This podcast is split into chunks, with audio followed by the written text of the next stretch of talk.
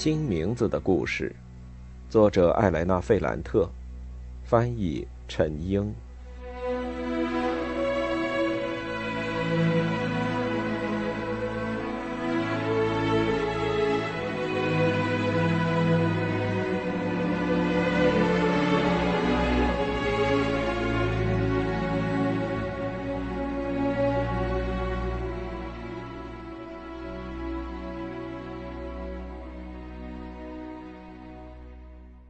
二十三。七月的最后一个星期开始，我每天，包括星期天，都要带文具店老板娘的几个女儿去海滨花园。除了几个小姑娘要用的各种各样零碎的东西，我还在我的帆布包里装上加利亚尼老师借给我的书。那些书都是讨论这个世界过去、现在以及未来的事情。书里的文字特别像平时学校的教科书，但更加难懂，也更加有意思。我还不习惯这种类型的阅读，我很快就厌烦了。几个小姑娘都需要特别的关注，非常费心，再加上海水浑浊，太阳很炎热，热气笼罩着海湾和城市，混乱的想象、思绪和欲望。总是会搅乱那一行行的文字，要重新回到字句里，很需要毅力。我期待着会发生一些事情，能让我完全投入进去，从而摆脱面临的这一切：天上、地上和海里的那些避俗的生活。我快要过十七岁生日了，我一只眼睛注视着文具店老板娘的女儿。一只眼睛看着论人类不平等的起源。有一个星期天，我感觉到有一双手捂住了我的眼睛，一个女性的声音在问我：“猜猜我是谁？”我听出来，那是玛丽莎的声音。我希望尼诺和她在一起，我真希望。他能看到我晒了太阳、泡了海水浴之后变漂亮的样子，希望他看到我在阅读一本很难的书。我非常高兴地叫喊起来：“玛丽莎！”我忽然转过身去，但尼诺不在，我却看到了阿方索。他肩膀上搭着一条天蓝色的毛巾，手上拿着香烟、打火机和钱包。身上穿着一件黑色的泳裤，上面有白色的条纹。他整个人非常白皙，好像一辈子没有晒过太阳一样。看到他们在一起，我非常惊讶。阿方索有两门功课不及格，要在十月份参加补考。他一直在肉食店里帮忙，我认为星期天他应该在学习。而不是到海边来。至于玛丽莎，我觉得她一定和家人在巴拉诺。她告诉我，她父母一年前和内拉吵架了，他们和几个罗马报的朋友一起租了卡塞塔的一栋小别墅。他回那不勒斯几天，他要带上学校的课本去复习，他有三门课需要补考，另外他要见一个人。他非常妩媚的对阿峰索笑了笑，那个人就是他。我当时忍不住，马上就问他尼诺高中毕业考试考得如何。他做了一个很不屑的表情，说：“两门九分，其他都是八分。他知道成绩之后，就一个人去英国了，兜里一分钱都没带。他说他会在那里找一份工作，等学好了英语再回来。”那然后呢？那就不知道了。可能他会去上大学，注册经贸系。我有无数问题要问。我想打听一下，在学校外面等他的那个姑娘是谁？我想问他，真的是一个人走的吗？还是和那个女孩一起走的？这时候，阿方索有些尴尬的说。丽娜待会儿也会来，然后他补充说：“刚才是安东尼奥送我们过来的。安东尼奥。阿方索应该觉察到我语气的变化，我脸上泛起的红晕，还有我眼睛里的嫉妒。他微笑了一下，简短的说：“斯特凡诺忙着新肉食店的事，他要做一个柜台，所以不能来。但是丽娜非常想见你，她要告诉你一件事，因此就让安东尼奥送我们过来了。”“是啊，是啊，他要告诉你一件非常重要的事。”玛丽莎强调说，她非常高兴地拍着手，想让我明白她已经知道那是什么事了。什么事情呢？看着玛丽莎的表现，好像是件好事儿。也许莉拉已经劝过安东尼奥，他现在要跟我重归于好。也许索拉拉兄弟终于采取了行动，联系了区里的熟人。安东尼奥不用再去参军。我马上想到这些可能，但当安东尼奥和莉拉出现时，我又马上排除了这些可能。安东尼奥出现在那里，很明显是莉拉要他来的，只是为了填补他空白的周末，只是因为他感觉做他的朋友是一件幸运而且必要的事，但他的脸上还是写着不幸。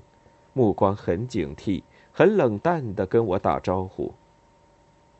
我问他他母亲怎样，他回答的很敷衍，非常不安的四下张望，然后很快就和几个小姑娘跳进了水里。他们都很高兴安东尼奥的到来。至于莉拉，她脸色苍白，没有涂口红，目光带着敌意。我并不觉得他有什么事情要告诉我。他坐在水泥台子上面，拿了一本我正看的书，翻阅起来，一句话也没说。面对这样的沉默，玛丽莎觉得很尴尬，想表达他对这个世上每样东西的热情，但话说的很凌乱。最后，他也去游泳了。阿方索选了一个尽量远离我们的地方。在太阳底下待着，非常专注的看着游泳的人，就好像那些光溜溜的人从水里上来下去，是一件非常有趣的事。这本书是谁给你的？丽拉问我。我的拉丁语兼希腊语老师。为什么你没告诉我？我以为你不感兴趣。你知道我对什么感兴趣，对什么不感兴趣吗？我马上换了一种语气，变得柔和起来。我想炫耀一下，我说：“看完之后我就借给你。这些书是老师让那些学习好的学生读的。尼诺也读这些书。尼诺是谁？他是故意这么说的吗？他假装不记得他的名字，来贬低他吗？就是婚礼录像里的那个人。”玛丽莎的哥哥萨拉托雷的大儿子，啊，你喜欢的那个丑男，我已经告诉你了，我不喜欢他了，但他在做一些很了不起的事儿。什么事儿？比如说，他现在在英国打工、旅行、学习英语。我在重复玛丽莎的话时，语气很激动。我对莉拉说：“你想想，假如我们俩也能做这些事。”旅行，在饭店当服务员养活自己，学习英语，把英语讲得比英国人还好，该有多棒！为什么他能那么做，我们就不行呢？他已经念完了吗？是的，他已经拿到高中毕业证了，然后他要去上大学，学一些很高深的东西。他学习好吗？和你一样好。我又不学。是的，但你和我打赌输了。现在你要重新开始，得了吧，莱农。斯特凡诺不愿意吗？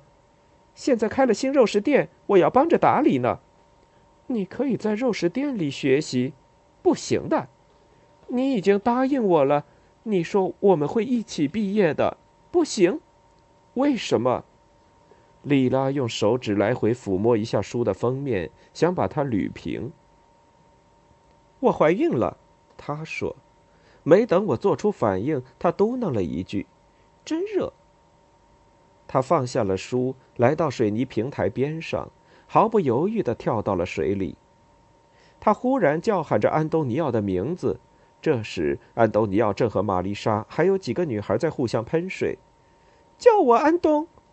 他张开双臂，非常笨拙地划了一下水面，开始挣扎。他，并不会游泳。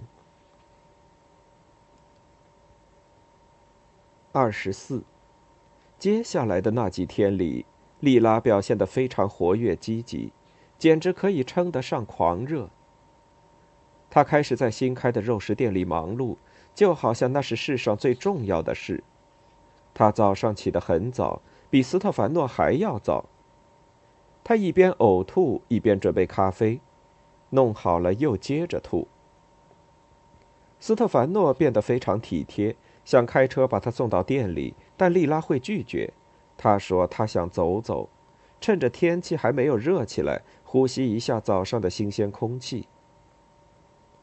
他走在空荡荡的街道上，走在那些刚刚修建好的房子中间，一直走到正在装修的店铺。他打开金属帘门，把地板上的油漆擦干净，等着工人和供货商过来，送来秤、切片机，还有其他设备。他让人把那些东西放在该放的地方，还自己亲手移动那些设备，使布局更加合理。那些看起来很凶恶的粗壮男人，还有很难支持的男孩子，在他跟前都表现得服服帖帖，因为他还没说完一个指示，就已经亲手做起了那些辛苦的工作。那些人都会很不安地对他大声说：“卡拉奇太太，我来，我来吧。”他们都会手忙脚乱地过来帮他。尽管天气炎热，莉拉没什么精神。但她不仅忙于打理新肉食店，有时候会陪着他小姑子去市中心，在马尔蒂里广场上正在装修的店铺里查看。那里的事务都是米凯莱一直在管，李诺经常也会去看看，他觉得理直气壮，因为一方面他是赛鲁罗鞋子的生产者，另一方面他是斯特凡诺的大舅子，而斯特凡诺是索拉拉的股东。在鞋店里，莉拉也是一刻不闲。她视察那里的进展，她登上泥瓦匠的梯子，从高处审视整个店铺的格局，然后下来移动店里的摆设。开始大家都觉得不可思议，但很快就任凭他折腾。米凯莱是最有敌意的，最爱热嘲冷讽的，他也很快就发现莉拉的建议是对的。太太，他还是用那种话中带刺的语气说：“你来帮我把酒吧也收拾一下吧，我会付钱给你的。”插手索拉拉酒吧的事情，这是他想都没想过的。但当他在马尔蒂里广场上的店铺里面折腾够了，他开始涉足卡拉奇家的老地盘，也就是最早的那家肉食店。他开始经常去那里。他坚决要求斯特凡诺让阿方索待在家里，因为他要学习，开学要参加补考。他促使皮诺奇亚和母亲一起经常去马尔蒂里广场的店铺插手那里的事。今天做一点，明天做一点。他把老店铺的里里外外都重新布置了一下，搞得有声有色，空间利用的非常充分。没多久，玛利亚和皮诺奇亚在店里的位置就被架空了。艾达变得非常重要，他让斯特凡诺给艾达加了工资。快到黄昏的时候，我从海滨花园回来，把几个小姑娘交给文具店老板娘。每次经过莉拉的肉食店，我都会去看看她怎么样，看看她的肚子是不是大起来了。她非常焦虑，脸色不是很好。我问起关于怀孕的事，他要么不怎么回答，要么把我拉到店铺外面说些莫名其妙的话，比如说我不想谈论这个问题，这是一种病，我身体里很空很沉重。然后他就会开始说新肉食店和旧肉食店的事，还有马尔蒂里广场上的店铺，还是用那种非常蛊惑人心的方式。他想让我相信这些地方非常神奇，会发生一些了不起的事。我那么可怜，根本比不上他。但我已经知道他的伎俩了。我听他说，但我不相信他说的话。即使如此，最后我还是被他既当伙计又当主人的镜头给迷住了。莉拉在跟我说话的同时，还能和顾客还有艾达说话。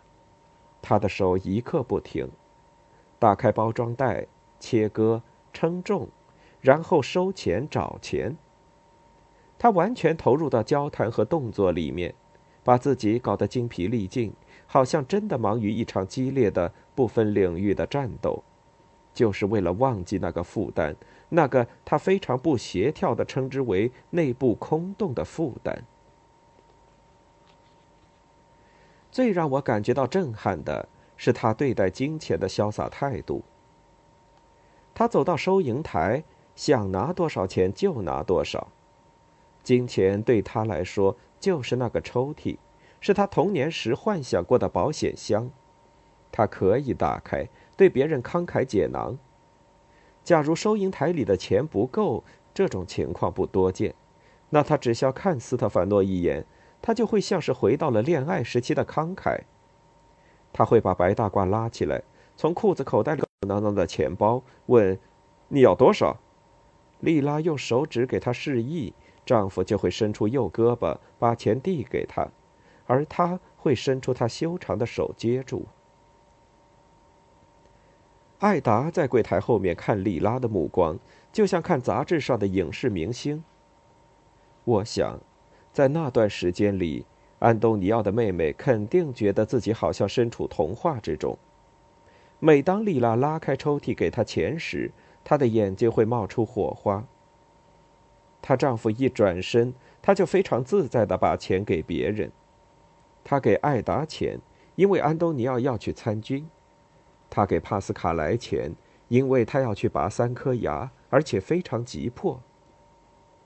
在九月开始的时候，他还把我拉到一边，问我要不要买书的钱。什么书？学校里的教科书呗，当然课外书也行。我告诉他，奥利维耶罗老师还没有从医院里回来，我不知道他还能不能像往常一样给我搞来学校的课本。听到这话，他就往我口袋里面塞钱，我挣脱了，拒绝他的钱。我不想像一个穷亲戚那样向他要钱。我对他说：“要等学校开学，而且文具店老板娘延长了我的雇佣期，一直要到九月中旬。我可以带几个姑娘去海滨花园，这样我赚的钱就能比预期的多一点儿。”我自己也能买书。他觉得很遗憾，坚持说：“如果老师没办法搞到课本，我可以去找他。”不是我，我们这帮朋友面对他的那种慷慨大方都有些不适应。比如说帕斯卡莱，他不想接受看牙医的钱，觉得自己受到了辱没，但最后他还是拿了那钱。因为他的脸都变形了，一只眼睛也已经红了，冰敷都没有用。安东尼奥要接受艾达在工资之外的钱，也觉得很不自在。他不得不说服自己，认为那是对艾达的补偿，因为之前斯特凡诺给他的工资实在太低了。我们都没怎么见过钱，对于十里拉都非常看重。即使在路上捡到一枚硬币，我们都会欣喜万分。因此，莉拉那么大手大脚的把钱给出去，就好像那根本不是钱，而是一些毫无价值的废铜烂铁或是废纸。对我们来说，这是不可饶恕的罪过。他在做这些的时候一声不吭，根本不容推辞。和小时候他组织大家一起玩游戏，给每个人分配角色的时候一样。他给完钱，很快就会转变话题，好像什么事儿也没有发生。有一天晚上，帕斯卡莱又用一种隐晦的语气对我说：“香肠可以卖，鞋子也可以卖。丽娜依然是我们的朋友，还是站在我们这一边，是我们的同盟，我们的同伴。他现在很有钱，但那是他应该得的。是的，那是他应该得的。那些钱不是因为他是卡拉奇太太。”是肉食商人的孩子未来的母亲才得的，而是因为他设计了赛鲁罗鞋子。虽然现在大家好像都想不起来，但是我们作为他的朋友都会记得这一点。他说的都是真的。在短短的几年时间里，围绕着莉拉发生了多少事情？尽管我们那时才十七岁。但时间围绕着我们，好像是点心房里机器中的黄色奶油，好像变得非常粘稠。莉拉心里始终带着怨恨，她自己也证实了这一点。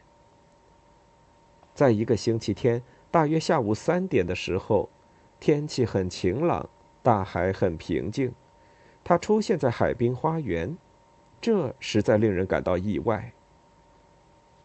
他一个人坐地铁。换了几次公车才到那里。他穿着游泳衣出现在我的面前，脸色有些泛青，额头上长了很多痘痘。狗屎一样的十七年，他用方言说，但他看起来却很愉快，眼睛里充满自嘲。他和斯特凡诺吵架了，关于马尔蒂里广场的店铺，在和索拉拉兄弟日常的交流中，问题不可避免的出现。米凯莱当然想让吉奥拉去管理店铺，他恶狠狠地威胁了里诺，因为里诺想让皮诺齐亚去管。最后，米凯莱和斯特凡诺进行了协商，他非常强硬，后来几乎都要打起来。最后发生了什么呢？表面上看来，没有人占上风，吉奥拉和皮诺齐亚会一起去管理那家店铺。但是条件是斯特凡诺要改变之前的一个决定，是什么决定呢？我问，看你能不能猜到。我猜不出来。莉拉说，米凯莱还是用那种开玩笑的不公的语气向斯特凡诺要莉拉穿着婚纱的照片。这一次，她丈夫做出了让步。真的吗？真的，我告诉你了，等等看呗。他们会把我的照片展示在商店里。我们打的那个赌是我赢了，你输了。你现在最好好好学习，今年你每科的成绩都要考到八分以上。说到这里，他的语气变了，变得非常严肃。他说：“他来这里并不是因为照片的事，他早就知道。”对于她丈夫那个混蛋来说，她就是一个可以用于交换的商品。她来这里是因为怀孕的事。她和我谈论了很久，她非常焦虑，就好像很急迫的要把一个东西用捣锤碾碎。她非常冷静。这没任何意义，她说。他没有隐藏自己的不安。男人把他们的玩意儿放到你的身体里。你就像个肉箱子，里面住着一个小人儿。我身体里就有这么个小人儿，这让我觉得很恶心。我不停的呕吐，我受不了我的肚子。我知道我应该往好的方面想，我知道我应该有点理性，但我就是做不到。我找不到理由顺从，我也不觉得很美。除了这个问题，他还补充说：“我觉得自己没办法跟孩子相处。”你可以，从你照顾文具店老板娘的女儿就看得出来。我不行，我生来就不是这块料。他说的这些话让我很难过。我能对他说些什么呢？你现在还不知道自己行不行，是不是那块料？你总得尝试一下吧。我试着让他宽心。我指着在不远处玩耍的文具店老板娘的女儿，对她说：“你跟他们待一会儿，跟他们聊聊。”他笑了，有些恶毒地说：“我现在已经学会了我们的母亲常用的那种甜的发腻的语气。”后来，他非常不自然地和几个小姑娘交谈了几句，就退回来跟我讲话。我让他放开点儿，鼓励他，让他试着去照顾琳达，文具店老板娘最小的那个女儿。我对他说：“你去嘛，和他一起玩他最爱的游戏，从喷泉喝水，用嘴对着喷泉口，或者你用拇指堵住喷口，让水向周围喷。”他很不情愿地把琳达带走。他牵着琳达的手。过了一会儿，他们还没有回来。我有点担心。我让跟我在一起的两个女孩去看看发生了什么事。谢天谢地，一切都正常。莉拉非常幸福地被琳达缠上了。她把琳达抱起来，放在那个喷口跟前，让她在那里喝水，让水喷向四周。他俩都在哈哈大笑，好像在欢呼。我觉得放心了，让其他两个女孩也跟丽拉一起玩。我自己坐到了水吧里，找了一个可以看到他们四个的位置，好让自己也能读一会儿书。我看着他，心想：他和他的孩子在一起会变成什么样子呢？在之前他无法忍受的东西。现在会让他觉得开心。也许我应该告诉他，有些没有意义的事情也会是一些美好的事。这是一句听起来很棒的话，我觉得他一定会喜欢。他真的运气很好，已经拥有了所有重要的东西。我试着看了几行卢梭的书，我抬起目光就看到他们出了状况。可能是琳达太靠前了，也可能是一个小姐姐推了莉拉一把，结果是琳达从莉拉的手上滑了出来，下巴撞到了水盆的边缘。我惊慌失措地跑了出去。莉拉一看见我，就用一种非常幼稚的语气，即使是她小时候我也没有听到过的语气，对我喊道：“是她姐姐让她摔的，不是我。”莉拉把琳达抱在怀里，琳达正在流血。大哭大叫，而他的两个小姐姐看着别的地方，脸上除了紧张的表情，居然还带着些莫名的微笑，就好像这事和他们无关，就好像他们听不见、看不见。